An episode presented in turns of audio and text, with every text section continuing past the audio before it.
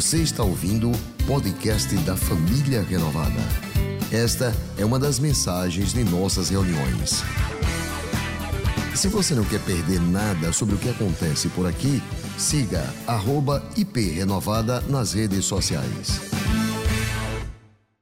Eu tenho o privilégio de poder ser um dos professores do curso Uma Vida com Propósito, junto com a minha esposa, e temos sido muito abençoados com a releitura desse livro, não só com a leitura, mas com o curso em si, com os irmãos que estão participando também na troca de experiências.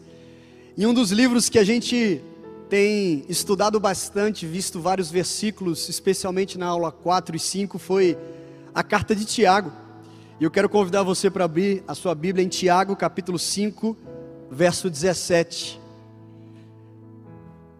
Hoje eu quero compartilhar uma palavra com o tema Princípios para uma oração de vitória. Princípios da oração de vitória. Tiago capítulo 5, verso 17 diz assim: Elias era homem semelhante a nós, sujeito aos mesmos sentimentos, e orou com fervor para que não chovesse sobre a terra. E por três anos e seis meses não choveu. Depois orou de novo, e então o céu deu chuva, e a terra produziu os seus frutos. Amém. Amém. Feche os teus olhos, vamos orar. Deus nosso Pai, pedimos que através da tua palavra e do teu, do teu Santo Espírito, o Senhor fale conosco, ilumine a nossa mente e o nosso coração, para que entendamos esses princípios para viver uma vida de vitória a partir de uma oração de vitória, em nome de Jesus. Amém. Amém. Eu quero destacar aqui alguns princípios que são importantes e fundamentais para uma oração de vitória. Mas já quero registrar que esses não são os únicos princípios. Eles são importantes e fundamentais. Elias é um dos grandes profetas da Bíblia. Embora exercesse tal ofício especial, sagrado, ele partilhava da humanidade e dos mesmos sentimentos que eu e você sentimos. Ele era homem como eu. Ele padecia dos mesmos sentimentos que você, mulher, sente e passa. Ou seja, ele estava sujeito às mesmas inclinações carnais, às mesmas paixões. Mas a vida de Elias é uma vida de exemplo de oração para todo cristão. Elias foi o principal defensor de Deus na época em que Israel era governado, ou melhor, era, tinha um rei, Acabe, e sua esposa Jezabel. E esse casal estava promovendo cultos a outro Deus, chamado Baal, além de promover grandes injustiças naquele reino. No capítulo 18 do primeiro livro de Reis, acontece um histórico confronto de Elias e 450 profetas de Baal. E nesse confronto, o Deus de Elias, o mesmo Deus que eu e você adoramos, o mesmo Deus a quem nós estamos prestando culto neste momento, derrotou os 450 profetas de Baal, envergonhou Jezabel, num confronto no Monte Carmelo, resultando no fim de uma seca, miséria e fome daquela nação. Então, Elias e todo aquele povo estavam sofrendo naqueles dias. E Elias vai orar. E aí em Tiago capítulo 5, verso 7 é registrado sobre essa oração de Elias. Eu acredito que você, assim como eu, quando se faz uma oração, deseja obter uma resposta positiva. Mas é certo que a resposta positiva nem sempre é um sim. Muitas vezes a resposta positiva, ou, deixa eu mudar o termo, que é melhor para nós, às vezes é um não. Às vezes é um espere um pouco mais. Mas, nós como homens e mulheres, usando esta ferramenta, essa arma, esse elo de conexão entre nós e o Deus, precisamos usar princípios que são fundamentais para uma oração vitoriosa. E aí no texto, agora sim, de 1 Reis, capítulo 18, verso 41, Elias vai dizer para Acabe, depois desse confronto entre Elias e os 450 profetas, o seguinte: Acabe, vá comer e vá beber, pois eu já ouço barulho de chuva pesada.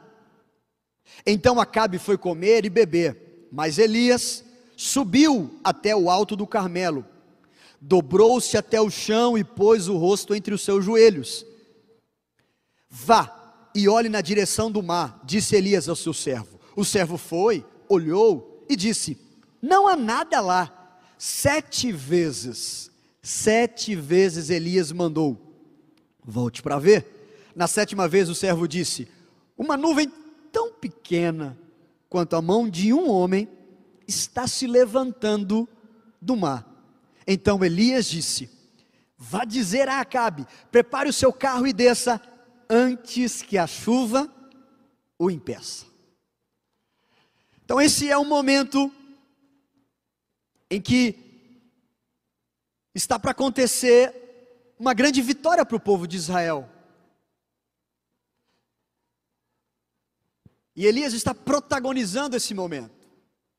A verdade, porém, é que eu e você lutamos diariamente com a nossa vida de oração.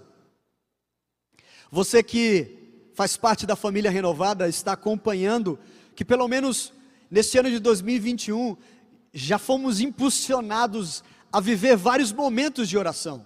Sete dias de clamor, de manhã, de tarde e de noite. Depois, mais sete dias de clamor. Noite da vitória agora passa a chamar oração de vitória. Estamos sendo desafiados a orar constantemente nessas reuniões, nas nossas casas, nos cultos online, nos renogrupos, nos diversos cursos da nossa igreja.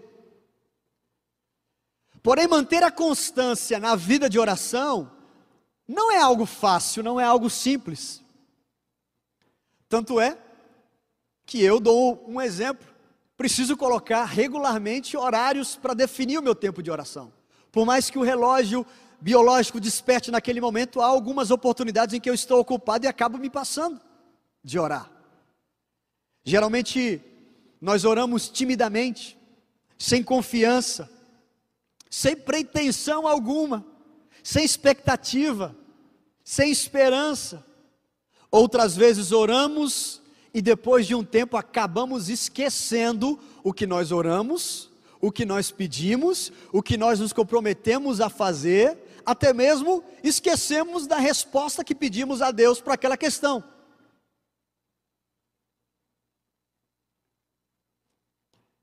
Em algumas situações, pior do que isso, sentimos que Deus está distante ou está alheio ao nosso pedido e à nossa súplica.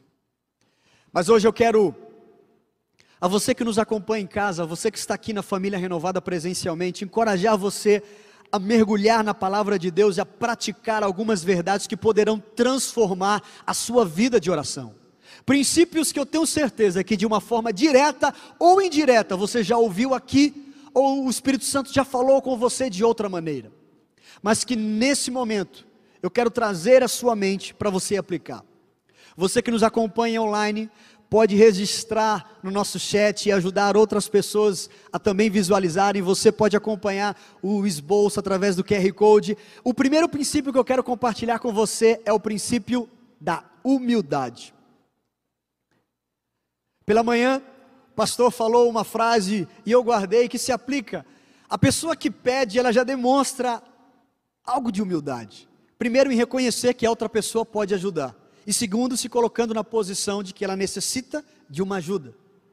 Elias, no verso 42, na parte B, diz: Ele subiu até o alto do Carmelo, dobrou-se até o chão e pôs o joelho, ou o pôs o rosto entre os joelhos.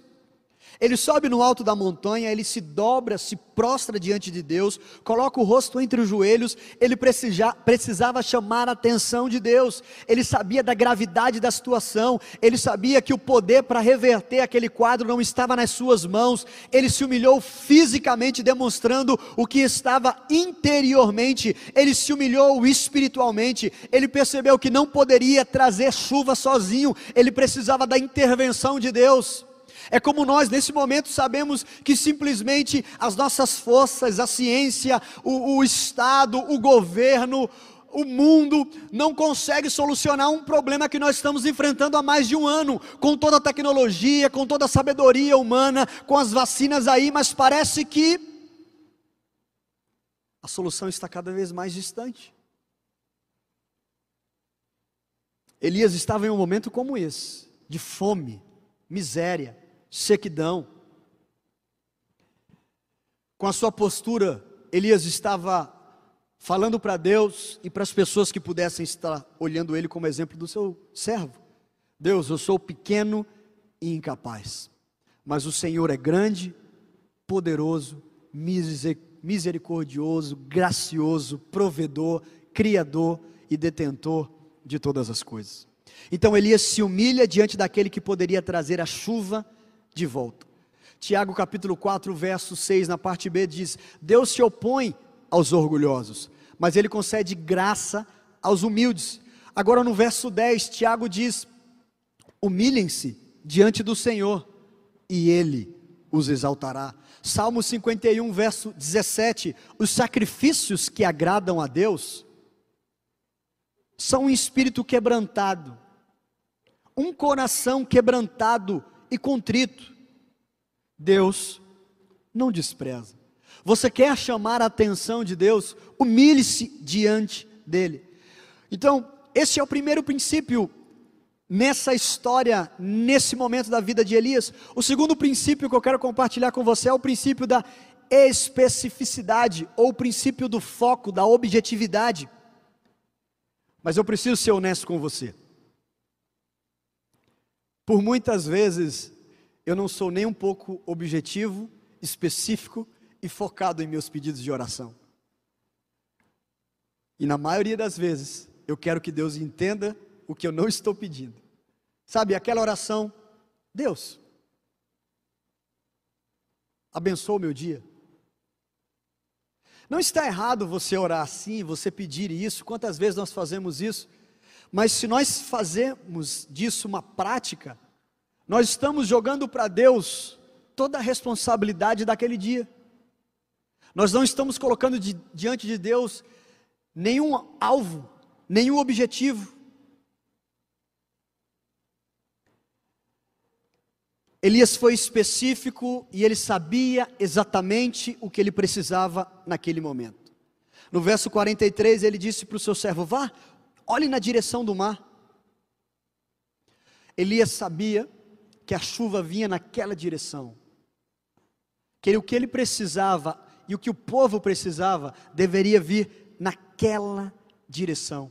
Ele foi específico naquele pedido, ele foi objetivo naquele pedido, ele foi direto.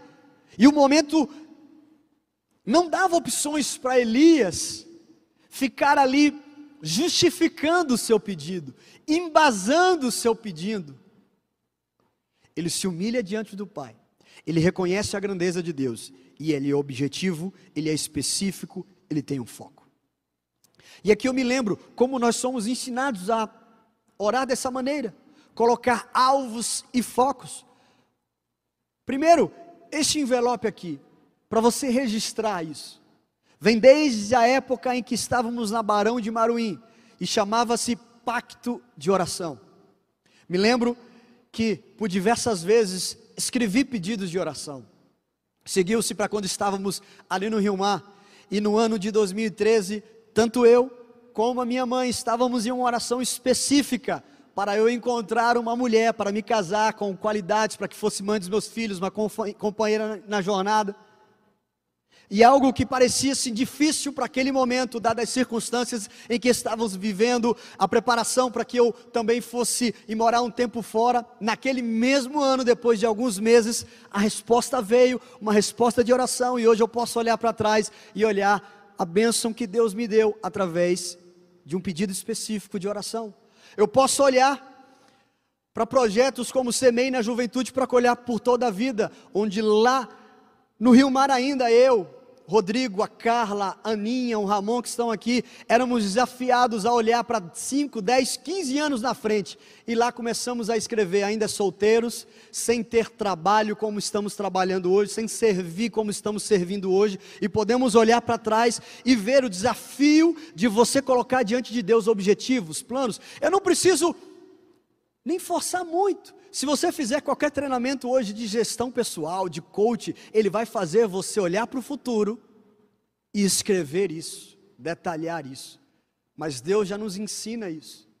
Outro projeto que, que vem, que vem na minha mente agora, quando éramos desafiados, projetos cinco vezes mais, tinha um envelope para escrevermos, era um projeto de toda a igreja, para que a igreja fosse para um lugar cinco vezes mais, mas para que cada um também orasse nesse sentido. Hoje nós estamos aqui num local que é muito maior do que cinco vezes, porque Deus faz além do que nós pedimos, oramos e sonhamos. Deus pode fazer infinitamente mais daquilo que você está pedindo, porque a nossa visão, o nosso pedido ele é limitado. Eu sei também que situações e momentos nós nem sabemos como orar. Mas a Bíblia até nesses momentos nos conforta dizendo que o Espírito Santo, ele ora por nós. Mesmo quando não sabemos, ele usa as palavras em nosso favor, apresentando ao Pai com gemidos inexprimíveis.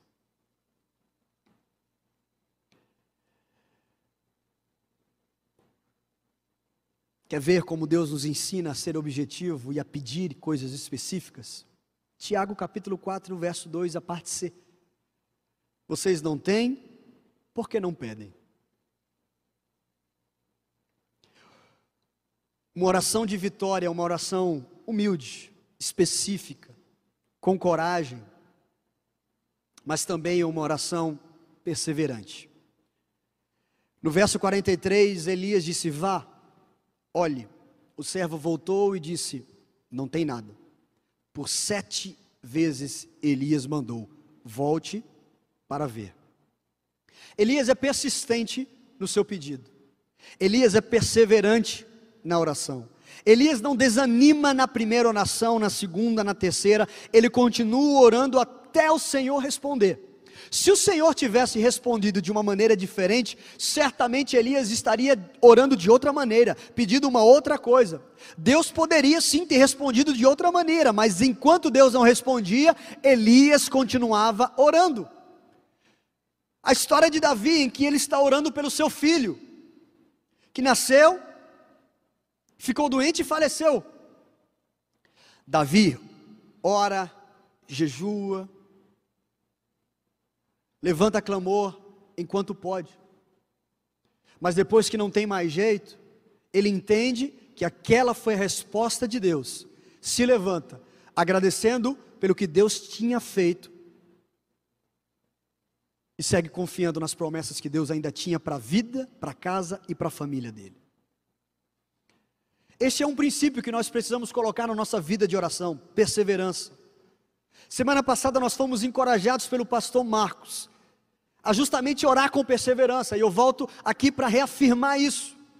O pastor ainda colocou: identifique as áreas da sua vida que você precisa da intervenção divina, que você precisa de um milagre. Ore com foco, inclusive em favor das causas de outras pessoas. Porque a partir do momento que você ouve a necessidade de uma pessoa, você se torna de uma certa maneira responsável por ela. Ainda que você possa não sanar a necessidade dela de uma forma natural ou física ou momentânea, mas você pode orar por ela. E quantas vezes nós nos esquecemos ou nos omitimos e por causa disso, permita-me dizer, pecamos pela omissão de simplesmente ajudar na oração ou em oração com aquela pessoa. Porque a nossa vida de oração nem sempre é constante. E eu me lembro de perseverança, em que eu tive que ser muito perseverante. No ano de 2013 também já estava para desistir depois de inúmeras tentativas de passar no exame da ordem. Eu nunca fui o melhor da turma, mas eu nunca fui o pior da turma.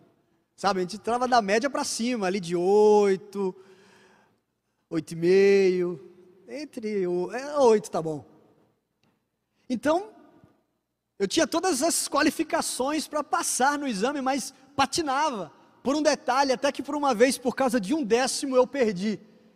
E ali eu comecei com alguns questionamentos e até dúvidas, até perguntar: será que Deus quer que mesmo eu passe? Eu comecei a focar em outras áreas, esquecer um pouco daquilo, mas o Espírito Santo vinha, vinha e trazia aquilo, até que eu me dediquei, estive em oração, orava a Deus, mas fazia, uma, fazia a minha parte. Em uma das aulas, o professor de Direito Constitucional disse assim: Olha, vem cá, não para mim, era uma aula online.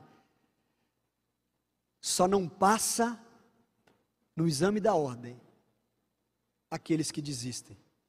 Porque todo ano vai ter prova. Enquanto tiver prova, você pode fazer. Ninguém vai barrar você de fazer.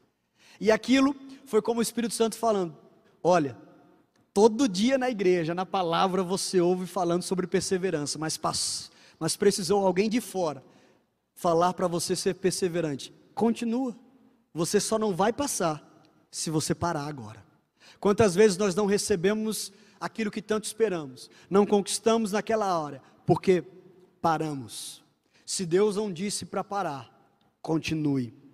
Não permita que as circunstâncias externas afetem a sua confiança em Deus.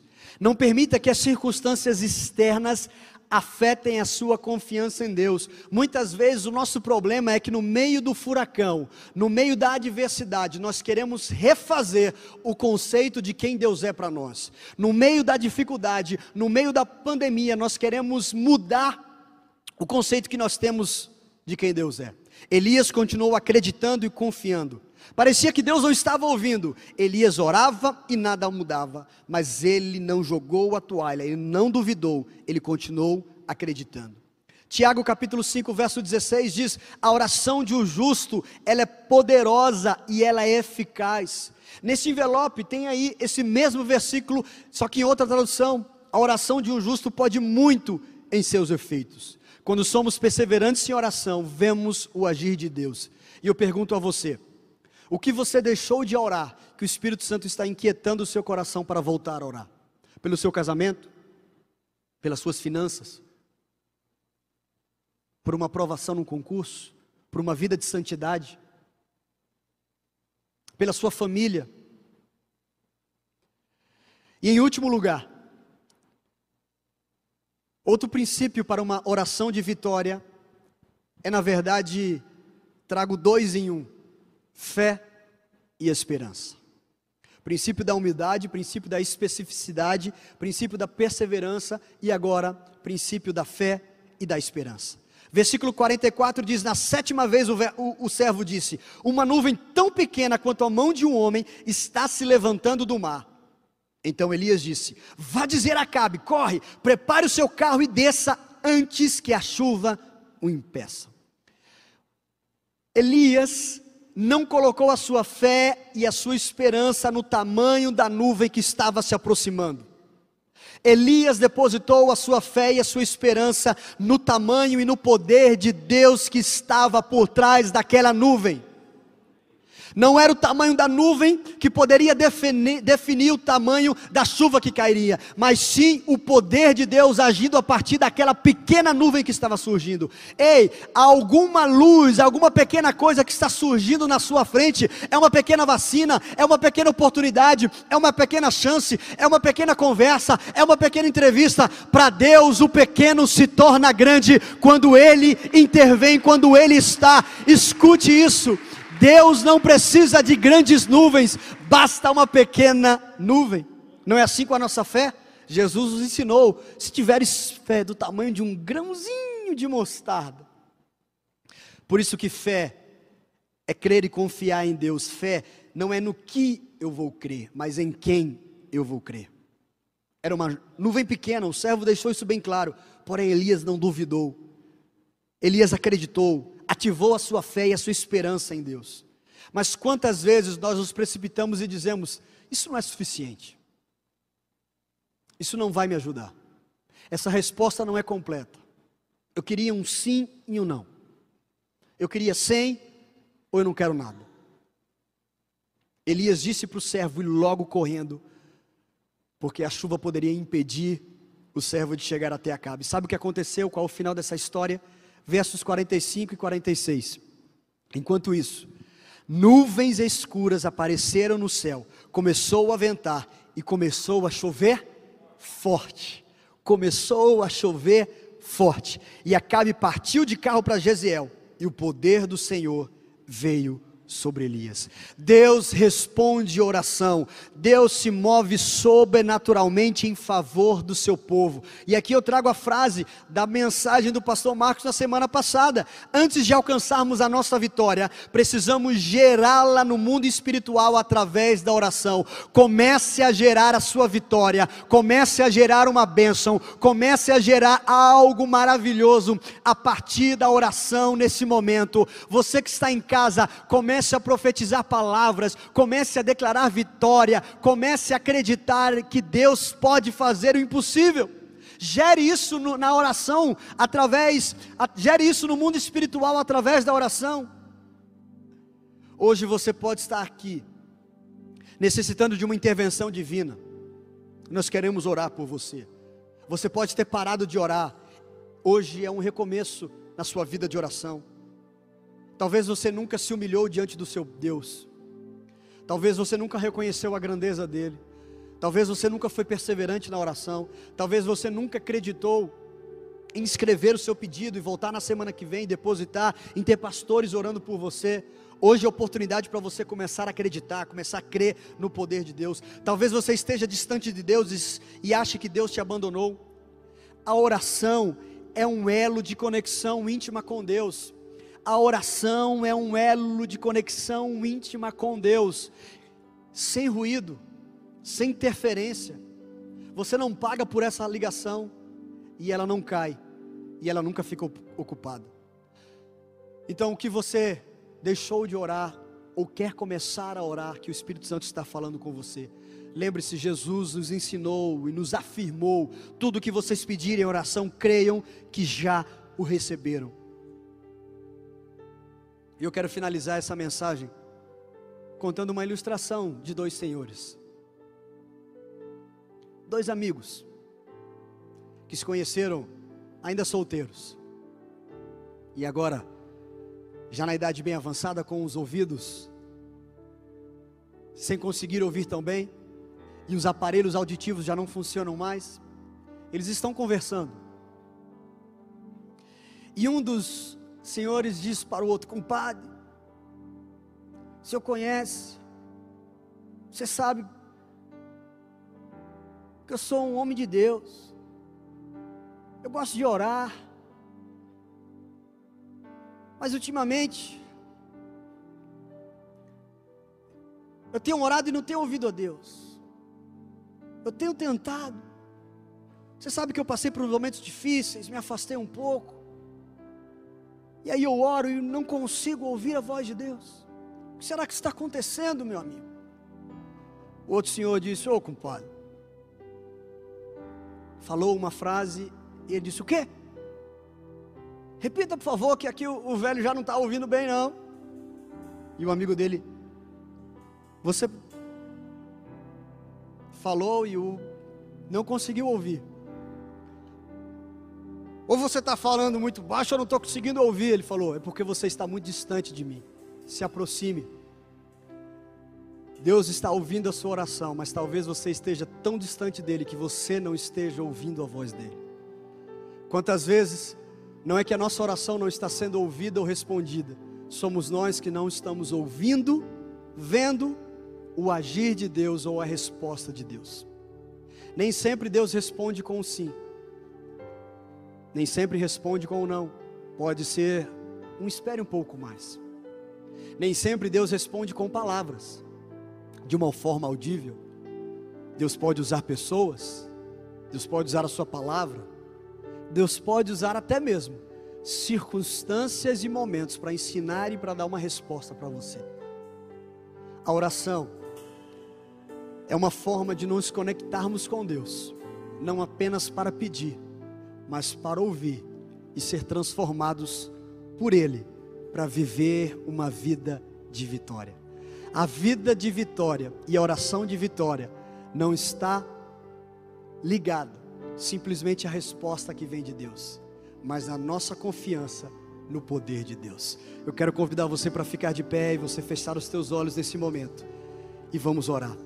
Senhor nosso Deus, Espírito Santo nos ajude a praticar esses princípios que podemos olhar na vida do profeta Elias, de humildade, de especificidade, foco, objetivo, análise da situação, saber do que nós precisamos. Nos ajuda a ser perseverantes na oração, perseverantes na comunhão contigo, Senhor. Nos ajuda, Senhor, a colocar e ativar a nossa fé e a nossa esperança, não naquilo que pode acontecer, não no resultado, mas no poder que vem do Senhor. E que o Senhor continua no controle de todas as coisas. Abençoe esse homem, esta mulher, que nesse momento pede ajuda para viver uma vida de vitória e uma oração vitoriosa. Em nome de Jesus. Amém. Este foi mais um podcast da Igreja Presbiteriana Renovada de Aracaju. Favorite e compartilhe essa mensagem com outras pessoas.